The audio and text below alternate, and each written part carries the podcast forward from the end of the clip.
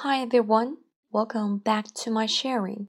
Last time, we had an overview of the beginning of the Chinese agriculture and introduced a legendary figure, Shen Nong, as well as domestication of food and animals through archaeological discoveries. Today, we'll embark on a journey to fairy tales about the origin of rice in ancient China and cultural connotations of rice. Among five species of grains domesticated in China, namely rice, broom corn, wheat, millet, and beans. Rice is the most common and important subsistence crop a subsistence crop refers to food which is grown by farmer for consumption by himself and his family, leaving little or nothing to be sold. Then how did ancient Chinese people obtain the first branch bunch of rice? In fact, the origin of rice remains a subject of heated debate. Yet archaeological discoveries of Neolithic sites in Hemudu village, Zhejiang province, proves that rice had been cultivated 7,000 years ago in ancient China. Interestingly enough, apart from archaeological discoveries, there are many fairy tales of how animals help bring rice to ancient Chinese people. Today, let's focus on those tales first. One of the fairy tales comes from a small village of Dong minority in Guizhou province. It says that a golden-haired dog volunteered to sail to distant seaside to seek the right seed for Dong people. After three days on the sea, the dog finally arrived at the seashore and found the shore was abundant in rice. The dog began rolling on the rice field in order to cover his body with rice.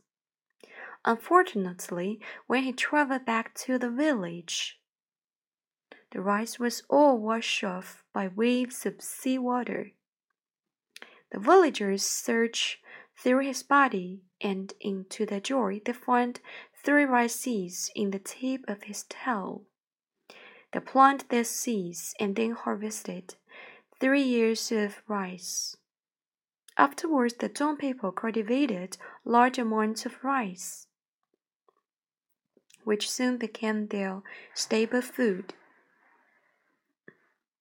And th that is the reason why village is now called, meaning three years of rice.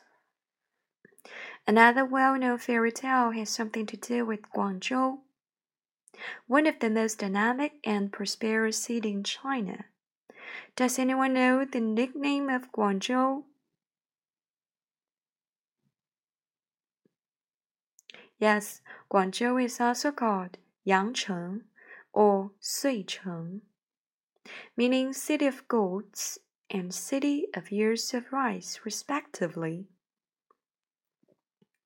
Have you ever wondered how Guangzhou gets his nicknames? In fact, it can be traced back to fairy tale about goats. In its agricultural history, thousands of years ago, in the 9th century BC, Chu state of the Zhou dynasty built a city named Chuting, the former name of the Guangzhou in ancient China. One year, Chuting was struck with the severe natural disasters, which subsequently turned all the fertile soil into barren land. As people were all on the brink of starvation, five gods of goats came to their rescue. The five girls, dressed in red, orange, yellow, green, and purple robes, respectively, descend to the city, riding five fairy goats with a stalk of six ears of rice in each goat's mouth. The five gods granted this people the rice and five goats, which then transformed into stones, blessing everlasting food abundance for this place. Since then, Guangzhou grew into one of the most prosperous cities in southern China. In 1959, Guangzhou municipal government built a statue of these five goats. In Western Yuexiu Garden, as you can see from this picture, in 1990, the story of the five goats was carved on the base of the statue. Fairy tales about agriculture have been passed on from generation to generation. Through though origins of grain vary in different ways. Apart from the tales of dog and goats, some other tales like bird fairy holds rice in its mouth Rice was brought by horse also involved animals. Personally, I think ancient people could hardly find convincing evidence of the origin of rice. Due to the lack of scientific knowledge, they could only resort to fascinating fairy tales. Apart from being the subsistence crop for Chinese people, Rice also bears rich cultural connotations because it serves some purposes like sacrifices and blessings. Since the Qing dynasty, rice has been used to brew wines to be offered as sacrifice to ancestors or gods and rice itself was offered as well, the recording of which can be found in Shi Jing or the Book of Songs. Please prepare grains and pure color lamps as sacrifices to the god of the earth and the four gods. To prepare for regular rains to make crops thrive so all my loss, old and young, always be well fed and clothed. Another sacrifice like zongzi, consumed during the Dragon Boat Festival, is made of glutinous rice. It is said that people eat zongzi on this day in memory of Qu Yuan. He was a patriotic poet and a figure of the Chu state during the period of warring states. As in this poem, Ode to the Tangerine.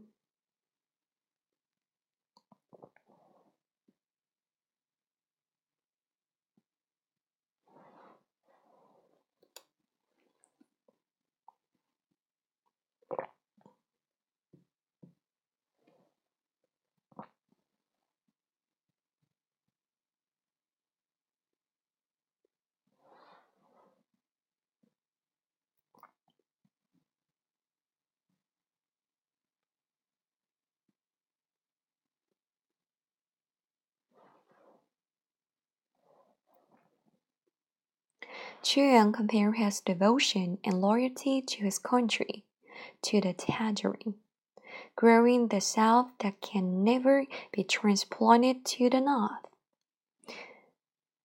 Yuan committed suicide by jumping into the Miluo River of Hunan province of China. In order to warn and stimulate his countrymen to fight for their nation, to show their respect, Chu people threw zongzi into the river to prevent fish eating Qu Yuan's body. Since then, this tradition has been observed for thousands of years. Besides, rice is delicately made into different kinds of food to express blessing or best wishes which plays important role in a number of traditional Chinese festivals.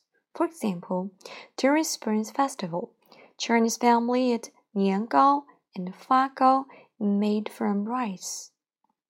Gao has the same pronunciation as another Chinese character, Gao meaning high.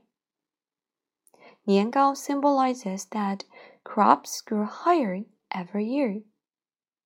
And Fagao embodies people's wish to become rich because Fa means prosperity.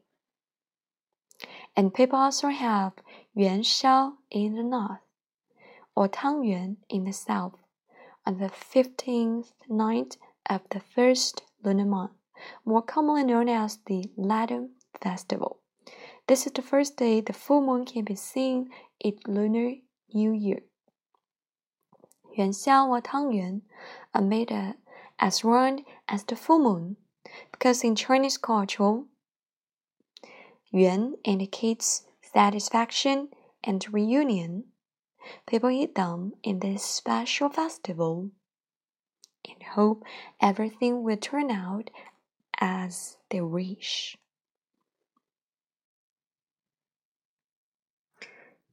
Today we discussed the origin of rice, one of the subsistence crops, by introducing the fairy tales of dogs and goats in ancient China, and also talk about cultural connotations of rice. In next class, we will continue to tell some stories regarding several cash crops like sericultural tea and etc. Thank you for watching.